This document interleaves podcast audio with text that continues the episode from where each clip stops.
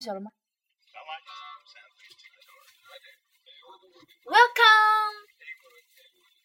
一个洪亮的男声传来，何曼还没看清 Daniel 的脸，就接到了对方主动热情的一个大熊抱，整个人都有点发懵。我和他有那么熟吗？Daniel 一直是谢宇最好的朋友，何曼却一直跟他不是很合得来。男朋友身边有个油嘴滑舌的花花大少，简直就是活生生的教唆犯，任谁都会有戒备。何况他和 Daniel 之前还有过节。就在何曼暗自疑惑时，Daniel 已经问起何曼来：“嫂子，我好想你呀！”Daniel，你不用做菜吗？大厨可以在外面随便乱跑。嫂子，你真会开玩笑。我们那是厨房，又不是牢房。谢宇失笑。丹尼已经把这家店盘下来，现在他是老板了。何曼圆睁着眼睛，连忙朝丹尼尔道喜：“那真是太好了，你真厉害，恭喜啊，恭喜！”丹尼尔尴尬的咧咧嘴：“是啊，我也挺高兴的，我都高兴的快五年了。”他转身朝谢宇眨眨眼睛。不动声色地用手指指了指自己的脑子。我现在算是彻底相信了。相信什么？何曼问道。Daniel 立刻变脸，摆出一副痛不欲生的样子，说道：“是不敢置信啊！这样的意外竟然发生在你身上，我真心替你难过呀，嫂子。”他顿了顿，还义正言辞的补充道：“要知道，这几年……”我们的感情一直都是很要好的，是吗？何曼心中的疑问更加大了，转头望向谢宇，想确认 Daniel 说的是不是真的。谢宇不知道该如何回应，只能对着他傻笑。Daniel 目光飘向远方，做出陷入回忆状，继续说道：“每年我都会预留这桌子，亲自为你们下厨。”而且你每次来都会点我们店里最贵的牛排，最贵的红酒。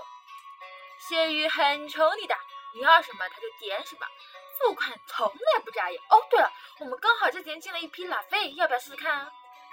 谢宇的脸慢慢的变绿了，何曼倒是听得心花怒放，哪个女人不爱听别人夸自己老公疼自己呢？她立刻转头兴冲冲的问：“鱼，你觉得怎么样？”要不要试试看？他现在倒是相信自己，这五年可能真的和 Daniel 关系不错了。你想点就点吧。谢宇微笑着对何曼说，然后在桌子底下对 Daniel 比了个中指。何曼高兴的最终做了决定。那好，就来一瓶吧。还有新进的神户牛排，空运过来的，绝对新鲜，我亲自来料理，你放心。你不是做意大利菜的吗？谢玉头疼。好呀，也来一份。何曼笑着点头。失忆后居然这么通情达理，Daniel 心中一喜，趁热打铁对何曼进行深度催眠。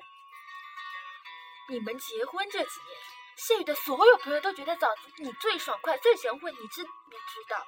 每到欧冠、意甲、世界杯的时候，你都会主动邀请我们这几个哥们儿去你那边看球赛，而且你永远把家中家里打扫的一尘不染。你家的白色云石地板每天都被你抹得亮晶晶，连一根头发都没有，整个屋都弥漫着淡淡的花香。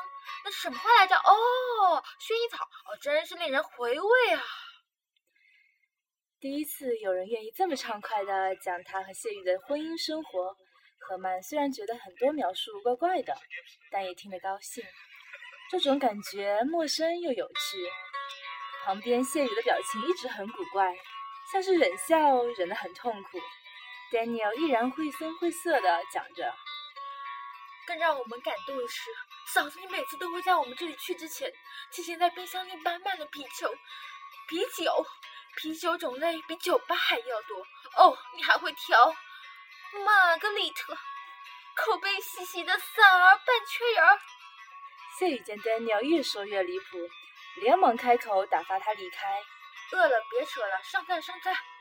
一见谢雨出声阻止，说的意犹未尽的 Daniel 只好就此打住。转身向侍应生比了个手势，对何曼说：“没问题，我们待会儿再聊。不过先开酒，先开酒。